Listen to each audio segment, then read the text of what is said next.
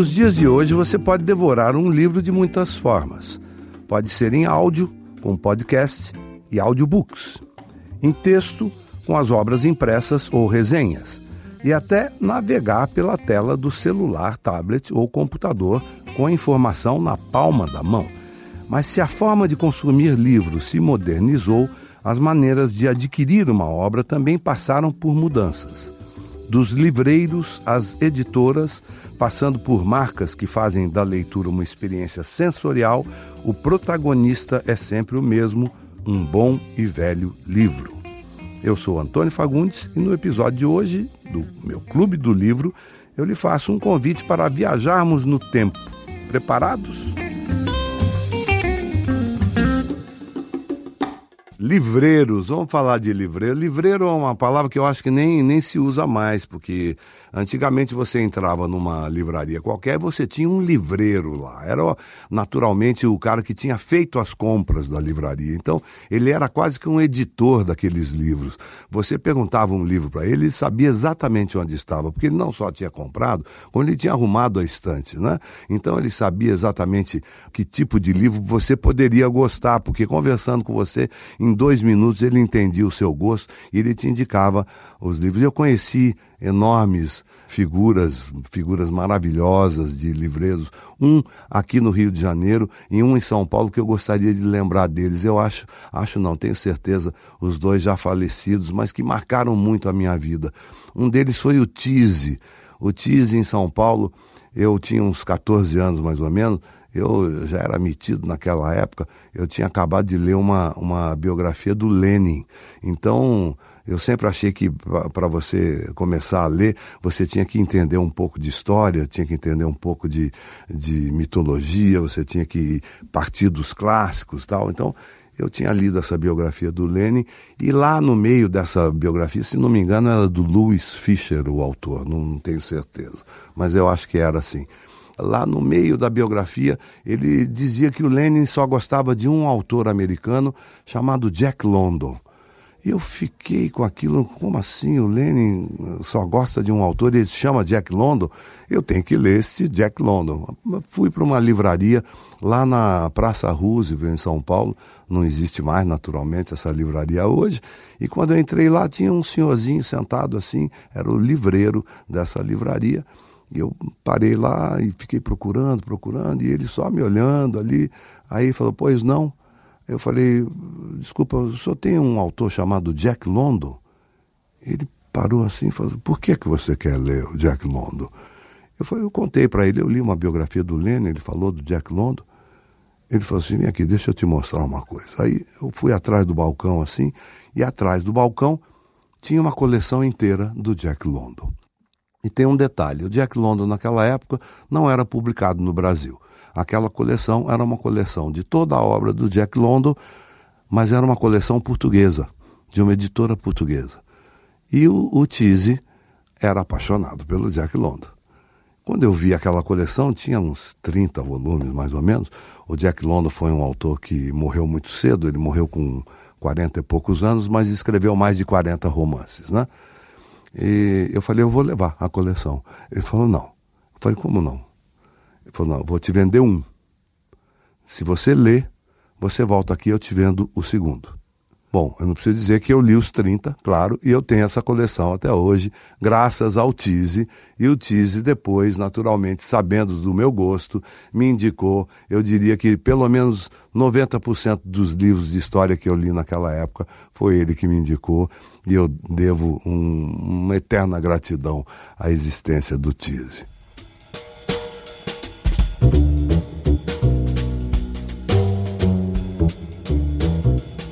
Outro livreiro maravilhoso, um cara chamado José Sainz, que era aqui na Alberto de Campos. Ele tinha uma editora lá na Alberto de Campos e eu entrei, eu já era maiorzinho nessa época, eu entrei nessa livraria porque eu queria comprar um livro de ficção científica.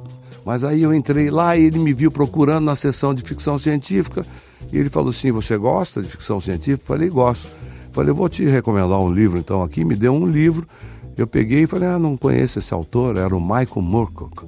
Eu falei, é, que é bom autor? Ele falou, é, fui eu que traduzi. Eu falei, oh, mas que maravilha, vou levar, claro que eu vou levar, levei, amei o livro tal, mas a história que eu quero contar dele é, é, é outra. A história dele é que a gente ficou muito amigos e ele me disse um dia assim, pois é, Fábio, você vê que gozado, né? Eu estou aqui há anos, né? E há anos tem uma senhora que entra toda semana e me diz assim, o que, que tem de novo? Eu digo para ela, tudo que a senhora não leu. Já leu Dostoiévski? Ela falou assim, não. Falei assim, então, é novo. Aí ela morria de rir e levava um best-seller, né? Então eu sempre lembro disso. Tudo é novo se você não leu. Graças ao nosso querido José Sainz, um livreiro como não se faz mais hoje em dia. E naturalmente esses livreiros todos, eles têm a sua importância, mas uh, teriam uma importância, digamos, secundária perto dos editores, que foram aqueles que editaram os livros que os livreiros editaram para suas livrarias, né? E a gente tem aí uma série enorme de grandes editoras no Brasil. Vai ser uma pena a gente não poder se deter em todas elas, mas uh, eu vou começar a fazer uma coisa aqui agora, eu vou começar a prestar atenção aqui. Alguns livros que eu falo são livros que eu li há muitos anos e eu não lembro quem foi que editou. Mas eu vou tentar falar de que editora que é cada livro que a gente citar aqui, se eu me lembrar e se for um livro que eu li atualmente, eu, eu vou anotar isso porque eles merecem realmente um capítulo à parte. Mas tem algumas editoras que primam pelo cuidado, pelo carinho, pelo capricho da sua edição, né? Uma dessas editoras que foi recém-inaugurada eh, agora é, chama Antofágica. Eu realmente eu recomendo os livros dessa editora por diversas razões. Primeiro, porque eles começaram editando clássicos. E isso possibilita a gente é, ter acesso a um tipo de literatura que às vezes é difícil você achar na, nas livrarias normalmente. Você tem que recorrer, a, em alguns casos, a sebos e coisas assim para achar alguns títulos, alguns até que a gente vem falando aqui. Então eles estão reeditando clássicos, daqui a pouco eu vou falar alguns dos títulos que eles editaram. Mas a, a forma como eles estão reeditando é que vale a pena eh, notar, porque são livros de capa dura, com capas fantásticas, super elaboradas e com ilustrações, às vezes de Portinari, às vezes do Lourenço Mutarelli, que é um quadrinista fantástico brasileiro. Enfim, esses livros têm o cuidado de ter ilustrações de pessoas muito interessantes, são clássicos, com traduções atualíssimas e uma delícia de ler. E eles editaram livros fantásticos. O, o, primeiro, se não me engano, que eles editaram foi Metamorfose, do Kafka, que é um livrinho que, olha, eu recomendo de todas as formas para você ler. É um livro muito interessante. Mas eles editaram também Memórias Póstumas de Brás Cubas, eles editaram. Eu reli agora, mas apaixonadamente, o A Ilha do Tesouro, do Louis Stevenson é um grande autor de aventuras. Foi ele que inventou, só para você ter uma ideia, o grande pirata com a perna de pau e o, e o papagaio no ombro. É criação do Stevenson. O Stevenson é um, um, autor já muito conhecido da gente, embora a gente não saiba, porque ele escreveu aquele famoso O Médico e o Monstro.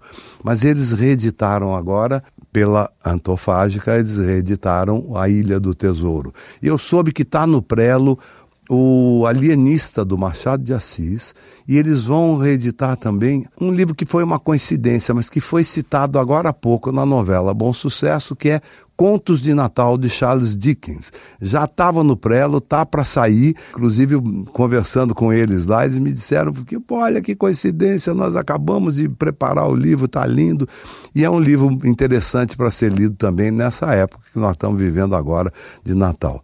Então, essa editora presta atenção nos lançamentos deles, porque, além de serem títulos maravilhosos, são edições caprichadíssimas. Né? E tem uma outra editora que segue essa linha também já há algum tempo, que é a Dark Side. Eles escrevem eh, livros geralmente de terror, livros de suspense, ou, ou, seja, tem uma linha editorial bastante definida, mas são livros também maravilhosos de você pegar para ler. Eu tive nas mãos agora um livro maravilhoso deles, que são histórias de terror de autores brasileiros que a gente jamais imaginou que escreveriam histórias de terror. Por exemplo, Machado de Assis. Tem pelo menos cinco contos do Machado de Assis de terror dentro desse livro. Tem Coelho Neto, tem, enfim, bom, autores brasileiros é, falando sobre terror e Aí vem o detalhe da edição da Dark Side, que é um livro de capa dura, parece que é desenhada a ouro aquela capa. Sabe aquelas bíblias que a, as páginas, quando você olha assim de lado, parece que é de ouro? Eles fizeram essa edição assim.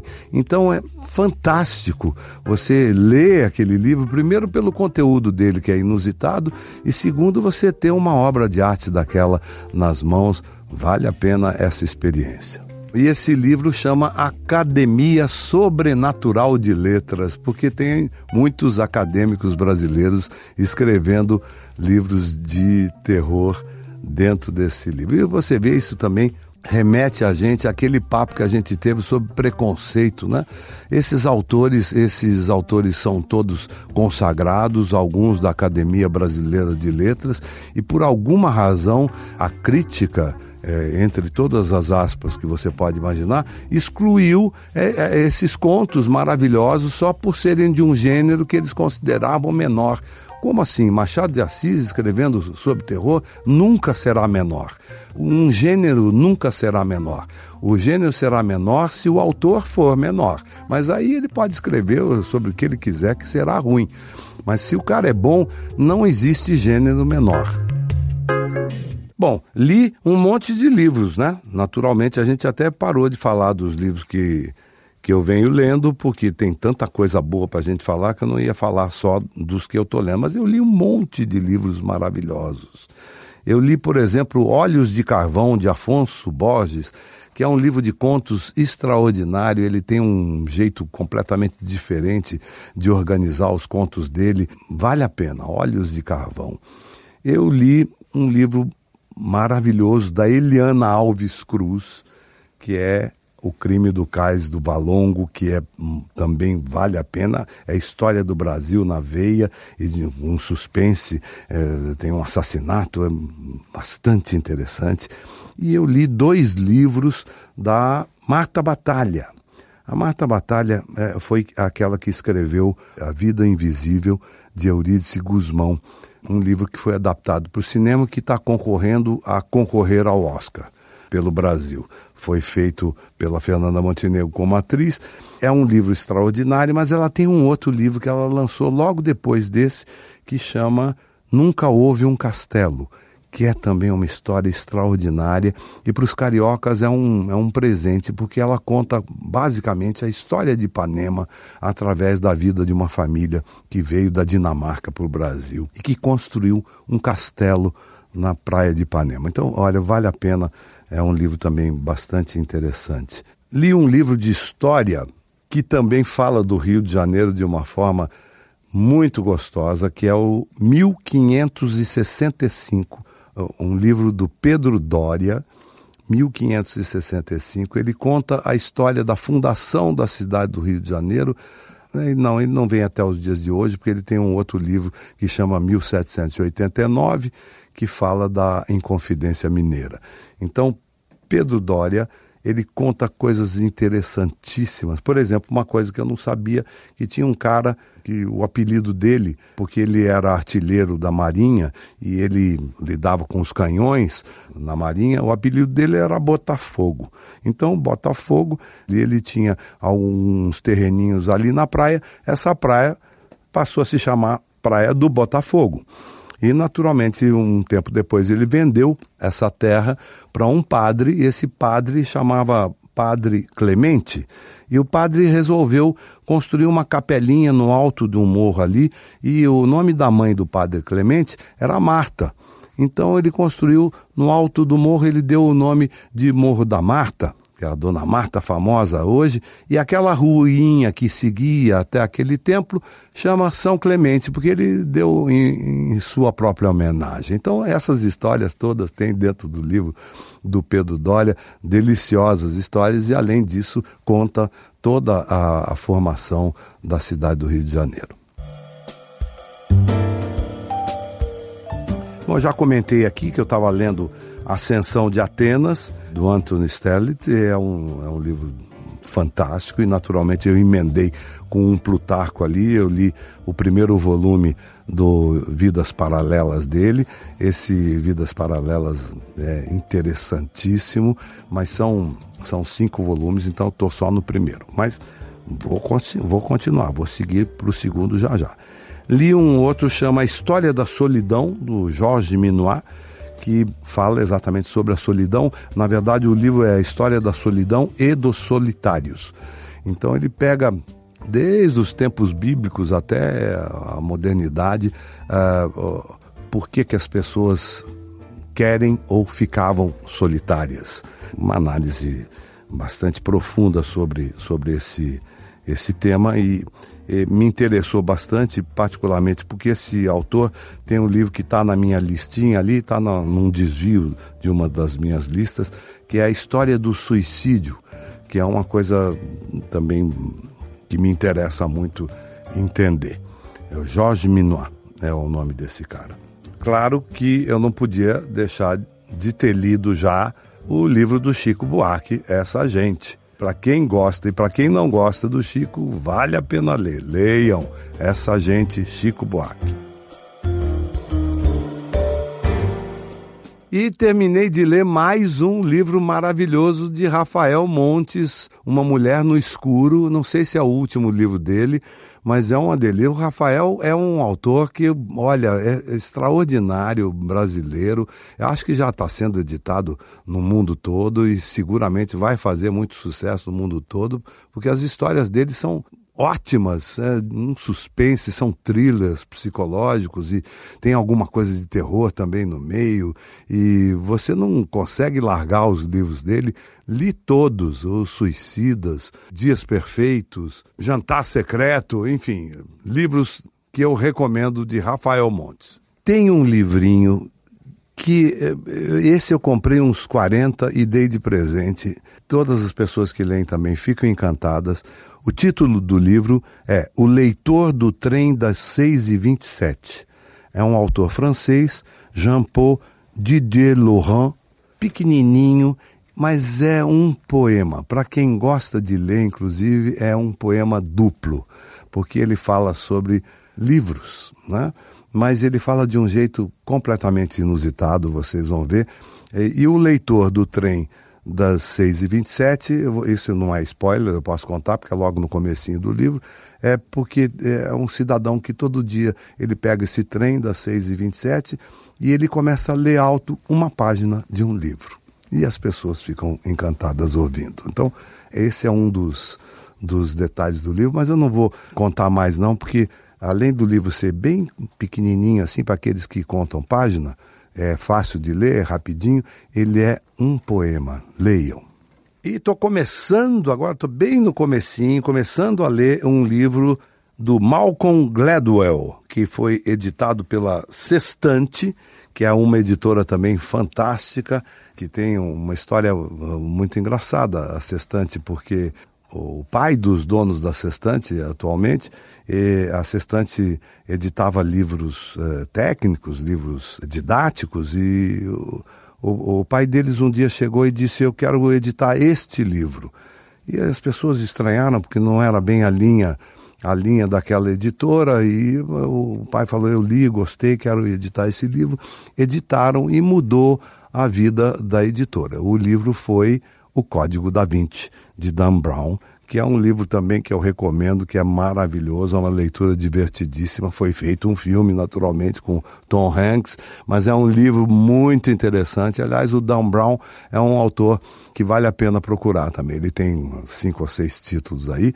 E este livro, agora editado pela Sextante, Falando com Estranhos, o que deveríamos saber sobre as pessoas que não conhecemos. E eu dei uma olhada aqui já, ele cita alguns casos, por exemplo, o caso do Chamberlain, que era o ministro inglês que foi encontrar com Hitler antes da Segunda Guerra Mundial e as opiniões que ele tinha sobre o Hitler realmente não foram muito boas e deu na Segunda Guerra Mundial, né? Então, falando com estranhos, os preconceitos que a gente tem ou que a gente deve ter ao se aproximar das pessoas que a gente não conhece. Estou curioso. Marcelo de Castro, leio desde sempre. Gosto tanto de ler que uma vez eu estava em uma escada rolante de uma estação de metrô com um livro na mão e fui avisado por uma pessoa que passou ao meu lado dizendo que ela estava parada. Eu não tinha percebido. Marcelo, isso é que é gostar de ler, tá certo. Mas o, o, o negócio é prestar atenção quando ela está andando, viu? Débora Perrota. O podcast Clube do Livro do Fagundes foi definitivamente a melhor descoberta da semana. Episódios de menos de 15 minutos, chateada, dicas incríveis e Fagundão falando. O combo perfeito para quem quer entrar para o mundo dos podcasts e ou ler mais. Isso aí, Débora. Natália Guimarães. Estou apaixonada pelo podcast Clube do Livro do Fagundes. Sugestões incríveis em tom de conversa e que deixam aquele gostinho de quero mais. Vontade de ler tudo que ele comenta. Carla Gomes, ouvindo o episódio sobre distopias do Clube do Livro do Fagundes, entendi por que tem tanto medo do mundo. Já li quase todos os livros recomendados e acrescento ainda um: Ensaio sobre a cegueira de Saramago, para juntar a essa bela companhia. Ótimo podcast. É, realmente, eu não tinha pensado nisso. É uma distopia, o, o Saramago. Brenda, nem sou fã de podcast, mas aí juntaram Fagundes mais literatura, não tem como não parar para ouvir e ler as recomendações, né? Amando. Ótimo, ler as recomendações é o mais importante.